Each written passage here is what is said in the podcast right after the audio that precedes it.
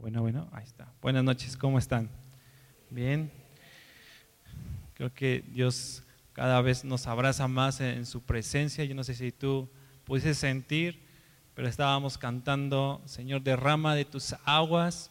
Y, yo creo que ese es el sentir que debemos tener cada vez que venimos a la iglesia, Señor, llénanos de tus aguas. ¿no? Y dice, como el siervo brama, dice así, clama también mi alma por ti, Señor. y cuando venimos sedientos, ¿Quién creen que Dios hace? Pues Él derrama de sus aguas, ¿no? Y esas aguas te refrescan, ¿no? Y a veces como que pues estamos cansados, estamos desanimados, pero viene Dios en medio de la alabanza, de la oración, dice que Él habita y sus aguas nos refrescan y nos dan vida. Ahorita hemos estado escuchando acerca de, de entrar al lugar secreto y yo creo que es porque Dios tiene planes y propósitos para cada uno de nosotros, ¿no? Y en cada propósito y cada plan que Dios tiene porque en ese, en ese, en ese plan, ese propósito somos transformados de gloria en gloria.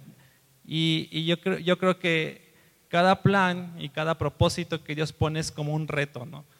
Y, y, a veces Dios pone por delante algo y tú dices, ah, es que se ve muy complicado, Señor.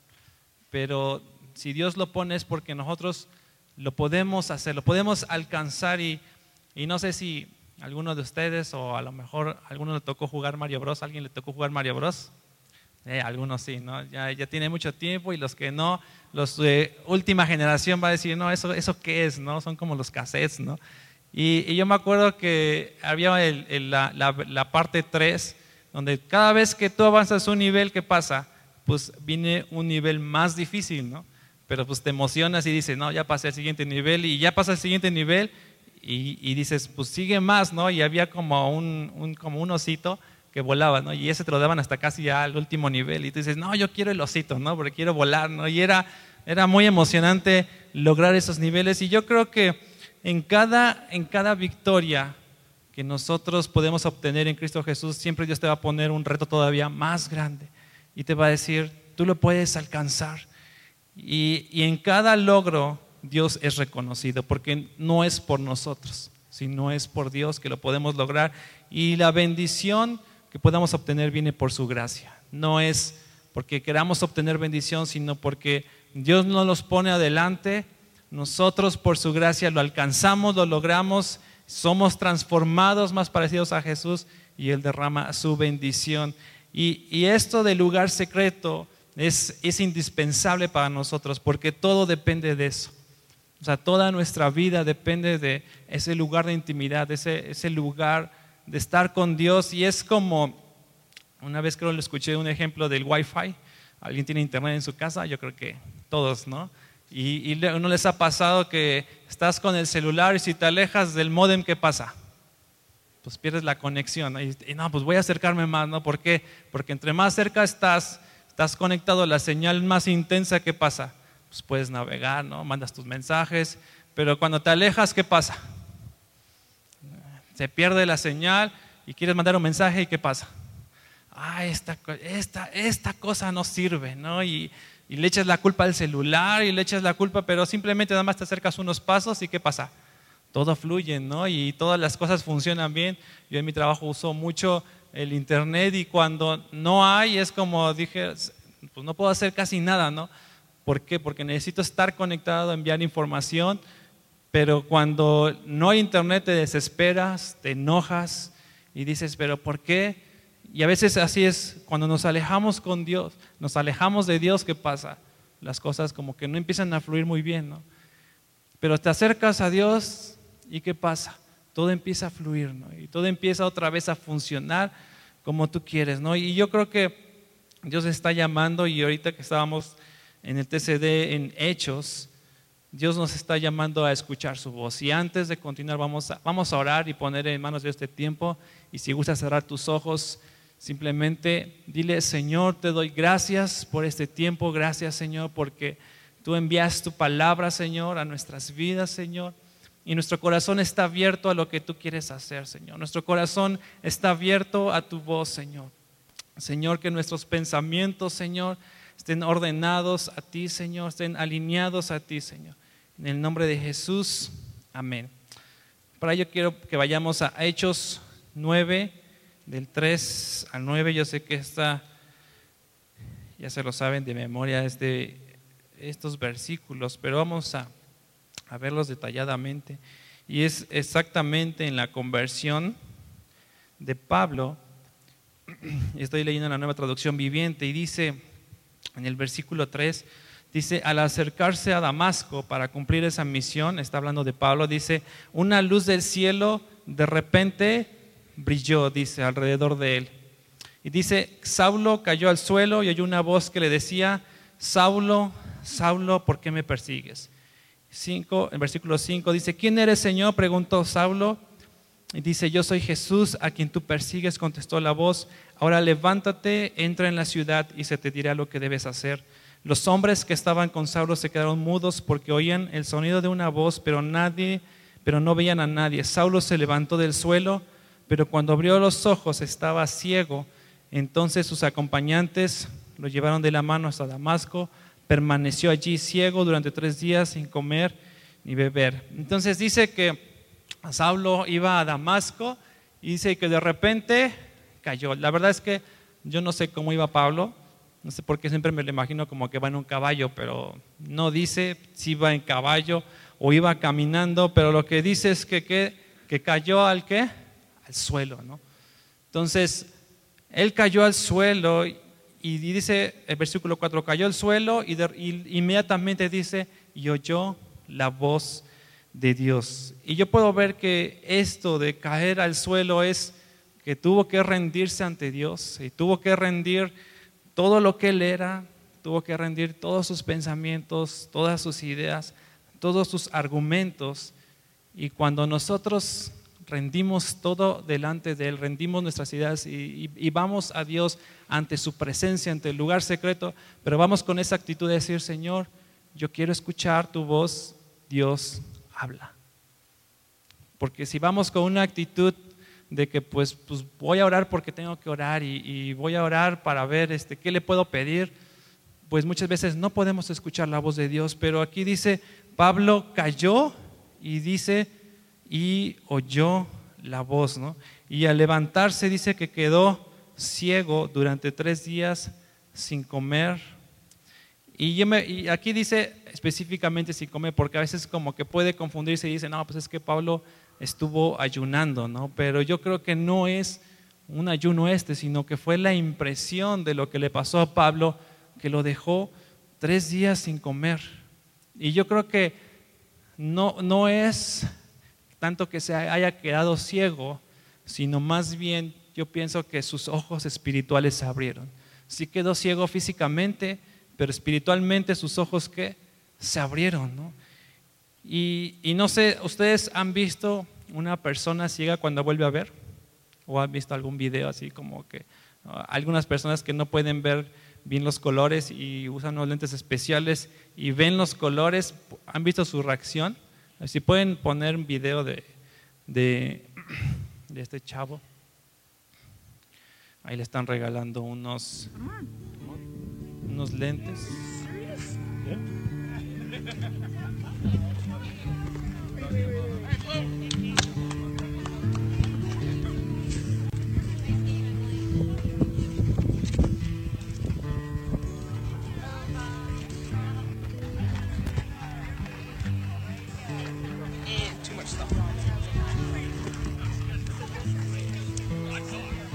Oh my god, is this the real world? actually what it looks like?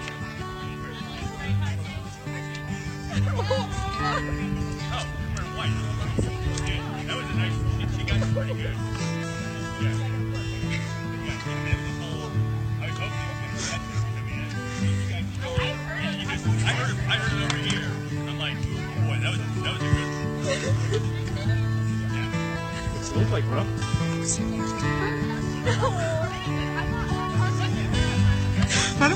Try it. Look, it's yours. Look, at your yours.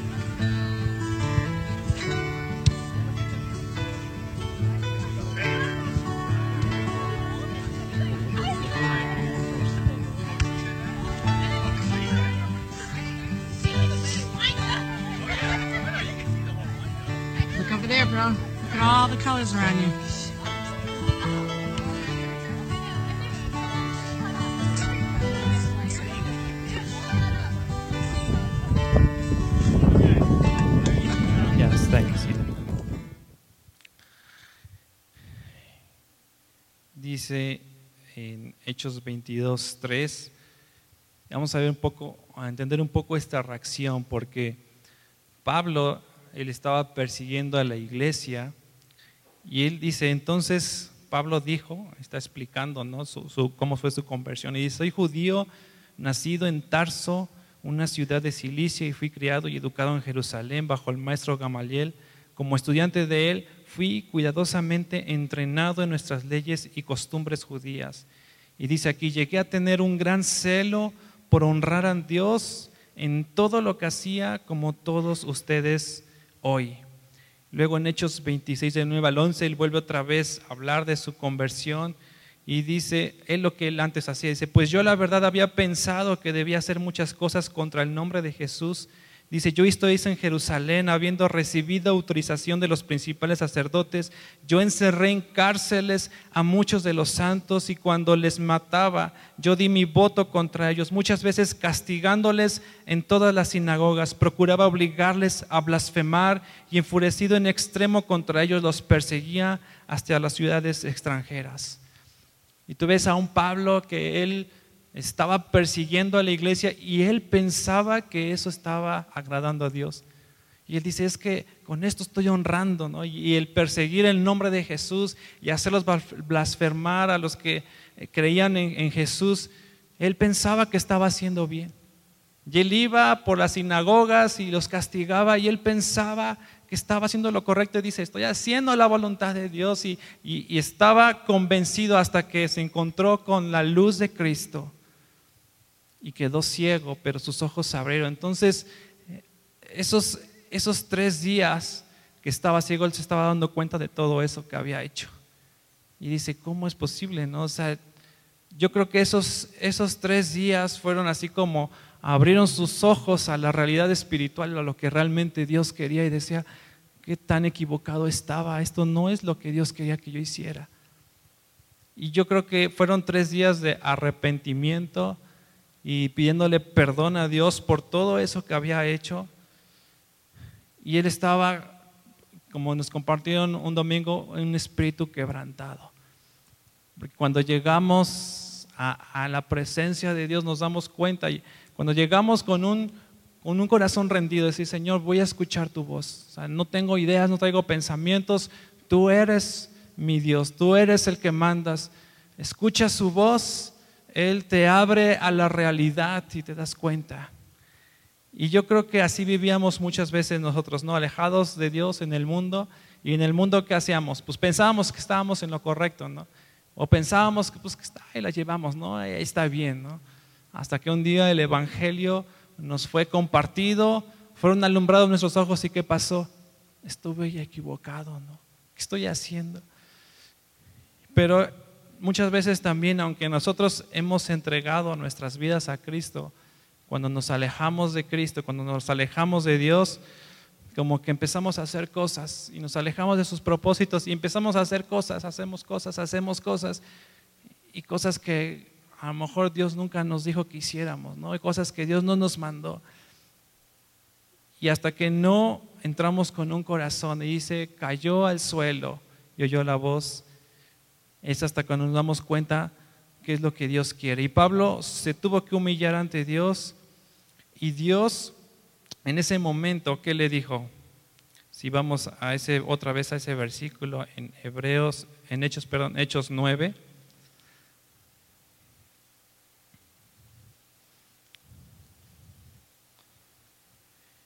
Le dijo, Saulo, Saulo, ¿por qué me persigues? Y él dice, ¿quién eres, Señor? Yo sé, yo soy Jesús a quien tú persigues, contestó la voz. Y en el versículo 6 que dice, ahora levántate, entra en la ciudad y se te dirá qué es lo que debes hacer. O sea, en ese momento Dios, Jesús no le dijo, pues mira, levántate, vas a ser misionero, vas a ir a compartir allá, vas a sembrar iglesias. ¿Le dijo eso Dios en ese momento? No le dijo nada, simplemente le dijo, levántate y qué? Se te dirá. Otra versión en la Reina Valera dice, se te dirá lo que es preciso hacer. O sea, Dios no le dijo en ese momento qué es lo que, eh, todo lo que Dios iba a hacer con su vida. Y cuando nos humillamos en el, en el lugar secreto, eso se va a ser reflejado cuando nos sometemos a nuestras autoridades. Y muchas veces en el lugar secreto Dios te dice, si yo te levanto, pero tú tienes que ir allá. ¿Y dónde es allá? Aquí muchas veces es en la iglesia. Y te van a decir, y se te dirá qué es lo que debes hacer. Y, si tienes, y es, y es una, una demostración, cuando tú estás sometido o cuando tú estás humillado en la presencia de Dios, eso se va a reflejar cuando tú te sometes a tus autoridades en la iglesia, en el trabajo, en la escuela, y son los ananías que Dios envía a nuestra vida. Dios envió Ananías a Pablo para qué? ¿Qué hizo Ananías con Pablo? Oró a Ananías y qué? Y le abrió los ojos, ¿no? Porque estaba ciego, ¿no? Y Dios manda a Ananías en la iglesia para lo que es para decirnos lo que es preciso que hagamos, ¿no? Para orar por nosotros. Si algo no vemos claro, ¿qué pasa? Venimos a la iglesia, decimos, venimos con nuestro consejero, venimos, pedimos un consejo y muchas veces lo que Dios nos habla en el lugar secreto es confirmado con lo que pedimos aquí un consejo. Y por eso no es una idea y no es un invento de que pues es que están los consejeros, y no, es simplemente un reflejo de lo que tú demuestras en tu lugar secreto, vienes a la iglesia y ¿qué pasa? Tú te sometes también a la autoridad. Y, y Dios le dijo a Pablo, ve allá y se te dirá lo que debes hacer, ¿no? Y, Dios coloca a personas a nuestro alrededor para ser enseñados. Dice que Cristo aprendió qué? Obediencia. Y si Cristo aprendió obediencia, ¿qué nos queda a nosotros? Aprender a obedecer. Y si tú ves al pueblo de Israel, siempre que Dios le ponía leyes y estatutos, y todo eso era para probar que su obediencia, ¿no?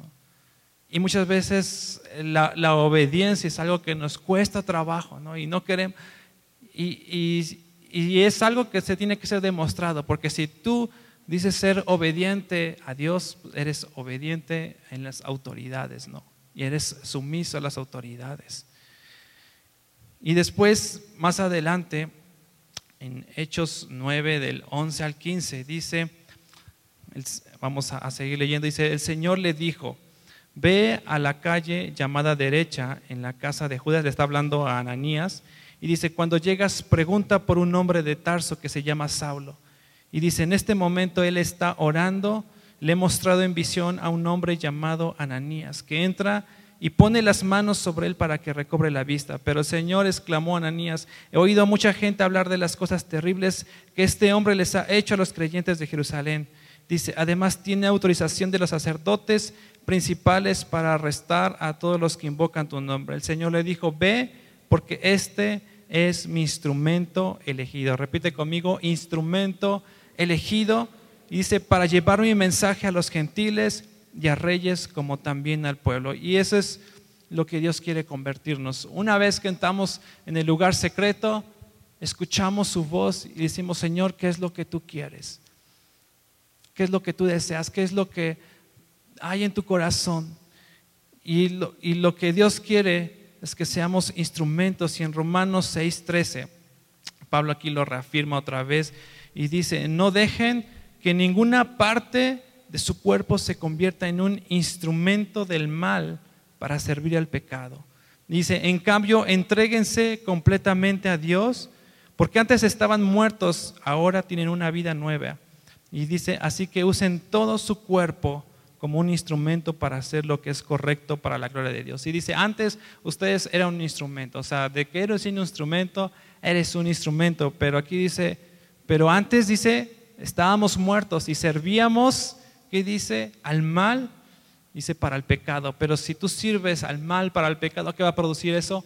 Muerte, ¿no? Pero dice ahora, nuestra vida nueva, estamos vivos en Cristo, dice, para ser un instrumentos escogidos para la gloria de Dios. Y dice en Primera de Corintios 14, del 6 al 8, aquí está hablando Pablo acerca sobre, sobre el hablar de lenguas y, este, y cómo se debe usar esto, pero aquí además quiero eh, usar este versículo para algo que quiero mostrarles. Porque dice, este, amados hermanos, dice 1 de Corintios, 1 de Corintios 14, del 6 al 8, y dice, amados hermanos, si yo fuera a visitarlos y les hablara en un idioma desconocido, ¿de qué les serviría a ustedes? Dice, en cambio, si les llevo una revelación o un conocimiento especial o una profecía, una enseñanza, eso les diría de ayuda. Dice, a unos instrumentos inanimados como la flauta y el arpa tienen que emitir sonidos nítidos o nadie reconocerá la melodía. Si el que toca la trompeta no es entendible, ¿cómo sabrán los soldados que les llama a la batalla? Y, y dice aquí, hablando de los instrumentos, dice, si un instrumento no produce un sonido que dice nítido, y dice, ¿cómo se va a reconocer la melodía? Y nítido es algo que está limpio, está claro, está transparente. Dice que se percibe con claridad, con precisión y no se presta a confusión. Otra versión dice, dice, cuando produce sonidos y no hace clara distinción de tonos, ¿cómo se, sabrá que se toca con la flauta o se toca con el arpa? Yo quiero invitarle a, pueden ayudar a tocar la guitarra. Y, yo me acuerdo de este, este ejemplo y acá hay un instrumento. A ver si se escucha.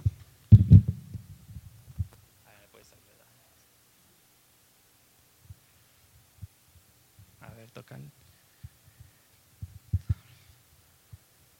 No tiene la no. Si se escucha. A ver si le pueden dar un poco más de volumen. Ahí está. Creo que no está afinado, ¿sí? A ver, voy a tratar de afinar. Ahí está. A ver, toca, toca la canción. O sea, es la, la guitarra no está afinada. No sé si han visto, ¿ustedes han visto un afinador de guitarra? Hay, es como un aparatito que te dice este, cuando una nota está más alta o cuando está más baja, ¿no? Y cuando está la, cuando tú tocas, por ejemplo, la primera cuerda, pues tienes que apretarle, ¿no? Porque si no está muy alta y si no está muy baja, la aflojas, ¿no? Hasta que quede sintonizada en la nota que debe ser. ¿Qué pasa si no está afinada la guitarra? ¿Quieren que pueda cantar una canción? ¿No? A ver, vamos a ver si puede.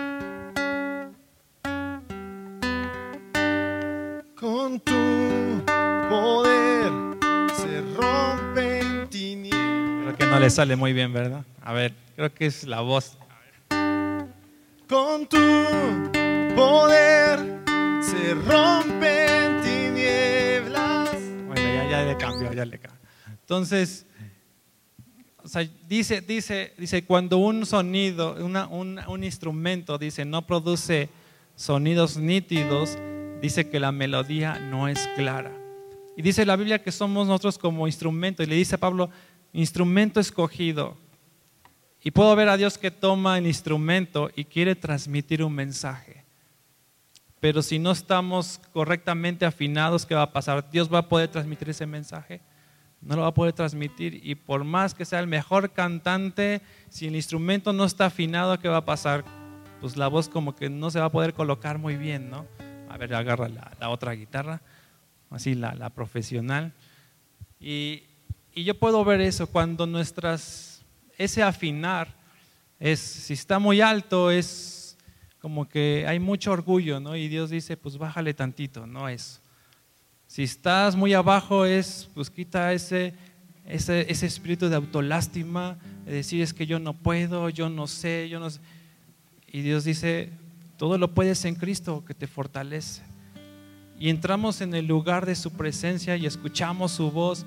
Y en ese, en ese lugar secreto estamos siendo afinados. Porque dice Dios, instrumento escogido me es este. Y Dios nos está diciendo acá a nosotros, instrumento me eres, tú eres un instrumento en mis manos.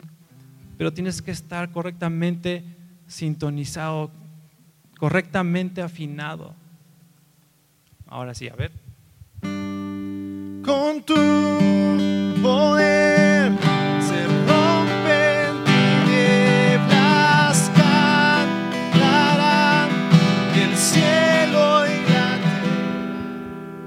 puedo ver, ya está bien, gracias. Un aplauso aquí.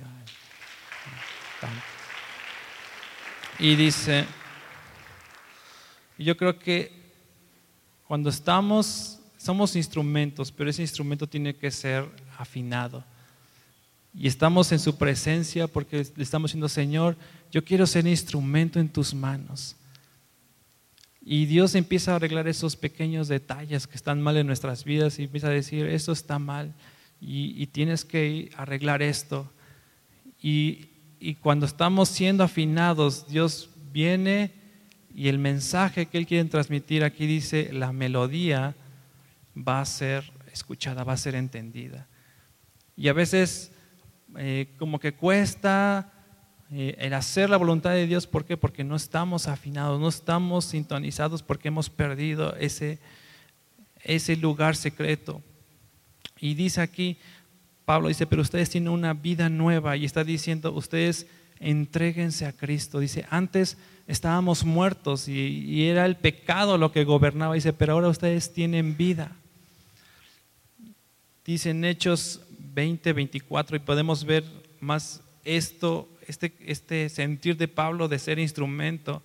Y dice, Hechos 20, 24 dice, pero mi vida, dice, no vale nada para mí a menos que la use para terminar la tarea que, que me ha sido asignada a otros la buena noticia acerca de la maravillosa gracia de Dios. Y está- Pablo está diciendo, dice, pero mi vida no vale nada, dice. Dice, a menos que la use para qué? Para terminar la tarea. Y él sabía que tenía una tarea y él sabía que tenía que hacer algo. Y Filipenses 3, del 6 al 11, él también estaba diciendo esto. Y dice, era tan fanático que perseguía con crueldad a la iglesia en cuanto a la justicia y obedecía al pie de la letra. Y él estaba reconociendo, yo era fanático y dice, y quería hacer esto y quería hacer lo otro, pero estaba totalmente equivocado. No conocía a Dios realmente. Y podemos estar haciendo una y otras cosas y no conocer a Cri- a Cristo, pero dice, versículo 7, antes creía que esas cosas eran valiosas, pero ahora considero que no tienen ningún valor debido a, a lo que Cristo ha hecho. Y dice, así es, todo lo demás no vale nada cuando se le compara con el infinito valor de conocer a Cristo Jesús, mi Señor. Por amor a Él he desechado todo lo demás y lo considero basura a fin de ganar a Cristo y llegar a ser uno con Él. Y lo que está diciendo Pablo es, dice, todo eso que yo hacía pensaba que era valioso, que era importante y el mundo lo reconocía y dice, Pablo, qué, qué padre, ¿no? Ya, ya te vas a parecer más a Gamaliel y a lo mejor dicen, no, pues tú vas a ocupar el segundo puesto, ¿no? Y tú vas a ocupar su lugar. Pero dice, todo eso perdió su valor. Y dice, y nada se compara con el infinito valor de qué? De conocer a Cristo. Y cuando escuchamos su voz, cuando estamos en el lugar secreto, ¿qué estamos haciendo? Conociéndole a Él. Y cuanto más le conoces, ¿qué haces? Más le amas. Y aquí dice, por amor a Él, lo desecho todo lo demás y lo considero con basura a fin de, a fin de ganar a Cristo, a llegar a ser uno con Él. Y dice, más bien llego a ser justo por medio de la fe en Cristo. Dice, pues la forma en que Dios nos hace justos delante de Él se basa en la fe. Y dice, quiero conocer a Cristo y experimentar el gran poder que lo levantó de los muertos. Quiero sufrir con Él y participar en su muerte para poder experimentar de una u otra manera la resurrección de los muertos. ¿Y qué es lo que pasa? Cuando entramos en el lugar secreto, en el lugar de oración, en el lugar de intimidad, estamos muriendo a nosotros. Pablo tuvo que morir a todas esas cosas que él estaba acostumbrado. Tuvo que morir a su posición, tuvo que morir a todos sus rituales y tuvo que morir a todo eso que él estaba acostumbrado, pero Dios ¿qué hizo? Le trajo una nueva vida. Y es lo que pasa, en el, en el lugar secreto hemos escuchado que es en un, lugar de sacrificio, ¿no?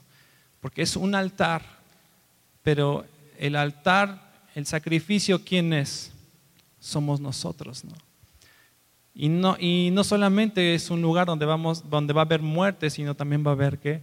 resurrección. Y cada vez que entramos al lugar eh, santísimo, al lugar de su presencia, Dios nos vivifica cada vez más. Morimos a nosotros, pero en ese morir hay una resurrección. Y Pablo lo que está diciendo es, pues Dios me ha restaurado, me ha vivificado, pero dice, va a llegar un momento en que voy a ser restaurado totalmente, voy a ser vivificado. Y dice ese mismo, así como Jesús resucitó, dice, yo quiero experimentar, dice, esa resurrección. Porque sabía y conocía ese poder que lo había restaurado, que lo había vivificado. Y entonces, al escuchar su voz por medio de la palabra y la oración, conocemos quién es Cristo. Y cuanto más le conocemos, más le amamos y los demás pierden su valor. Por eso dice también en Filipenses 3, 2 al 14, porque no solamente dice que la vida eterna consiste en en conocer a Jesús, ¿no? Y, y, la vida eterna empieza desde este momento, ¿no? Pero también dice, Pablo dice en Filipenses 3, dice, no quiero decir que ya haya logrado estas cosas, y dice, ni que haya alcanzado la perfección, dice, pero sigo adelante a fin de hacer mía esa perfección para la cual Cristo Jesús primeramente me hizo suyo, dice, versículo 13, no, amados hermanos, no lo he logrado, pero me concentro únicamente en esto, olvido el pasado y fijo la mirada en lo que tengo por delante y así avanzo hasta llegar al final de la carrera para recibir el premio celestial al cual Dios nos llama por medio de Cristo. Y entonces dice, olvido el pasado y ¿qué dice? Sigo adelante, sigo adelante hasta la meta. Y es lo que decía a un principio, Dios nos pone retos, nos pone propósitos por delante y Dios dice, anda, ve, tú lo puedes alcanzar, tú lo puedes lograr y es proseguir a la meta y es alcanzar y es conquistar. Y una vez que tú alcanzas y conquistas eso, Dios dice, bueno, pues ahora vas a tener que conquistar esto. ¿Se acuerdan del pueblo de Israel que tuvo que conquistar a, las naciones? Ahí, leemos Josué y empieza a conquistar una y empieza a conquistar y hay una lista de todos los reyes que conquistan. Y yo creo que así hay un listado de, todas las cosas que Dios quiere que conquistemos. Si tú conquistas uno y, viene el siguiente, y viene el siguiente, y dice, Pablo, yo prosigo a la meta, dejo el pasado, no pongo mi vista en eso, pongo mi vista hacia adelante. Y si mi vista hacia adelante, Dios me dice, bueno, ya está hacia adelante, pero estás viendo este reto, pues ahora es alcanzarlo, es conquistarlo. Pero ¿cómo lo vamos a hacer? Estando en su presencia es estando con Él, escuchando su voz. No es nosotros que lo podemos hacer solos, nosotros solos, ¿no? Y al final, ¿cuál es el premio que vamos a obtener? Es verle a Él, ¿no? Ese es el premio, el mayor premio que podemos recibir. Sí podemos obtener y alcanzar muchas cosas en esta tierra, pero al final nuestro mayor premio es que lleguemos ante Él y lo veamos cara a cara. Y yo no, yo no sé cómo esté ahora tu corazón, si, si, si esto que hemos estado escuchando de acercarnos a la presencia, de acercarnos, lo has experimentado o ha costado. Yo siempre que, empieza el año, siempre mi propósito es tener más intimidad con Dios. Y cuando me, me, dedico a eso, hay una lucha, o sea, es cuando más carga de trabajo hay, es cuando más cosas hay que hacer, es cuando más el tiempo más se complica pero la bendición y, el resultado de eso no se compara. Y es una lucha, o sea, pon, eso como reto, el aumentar, el crecer en tu vida devocional. Y va a haber una lucha, ¿no? Que te van a poner a hacer más cosas y te van a querer quitar tu tiempo. ¿Por qué? Porque de eso depende toda tu vida, ¿no? Vamos a orar y vamos a ponernos de pie. Yo quiero que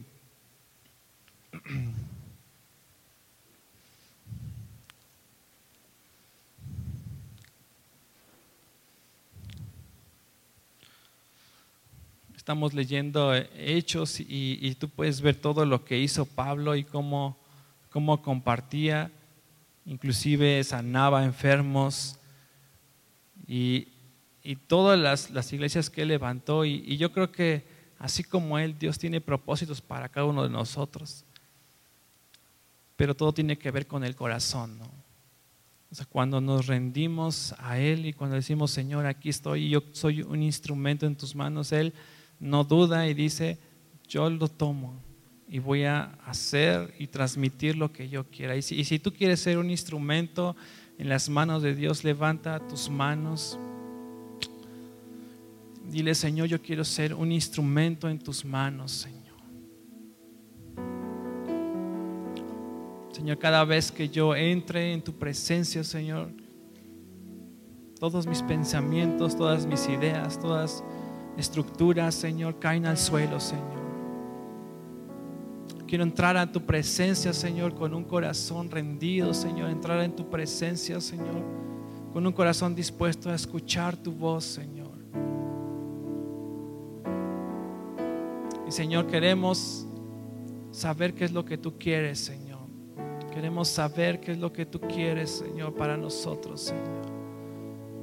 Y en ese lugar de tu presencia, Señor, nuestro corazón se conecta contigo, Señor. Nuestro corazón se conecta, Señor. Somos afinados, Señor, para transmitir el mensaje que tú quieres, Señor. Que hablemos, Señor, a nuestro alrededor, Señor. Díselo con tus propias palabras, Señor, yo quiero ser un instrumento, Señor. Quiero ser un instrumento y quiero conocerte más y más, Señor. Quiero conocerte más, Señor. Quiero ir más profundo en ti, Señor. Díselo, Señor, yo quiero conocerte. Díselo a Él, Señor, yo quiero conocerte más. Quiero conocerte más y más profundo. Revélame más de tu gloria. Revélame más de ti, Señor, cada día, Señor. Quiero luchar por ese lugar de intimidad, Señor. Quiero luchar por ese lugar donde tú me hablas, donde puedo escuchar tu voz, donde mi corazón es alineado a ti, Señor. Aquí estamos, Señor. Queremos conocerte más a ti.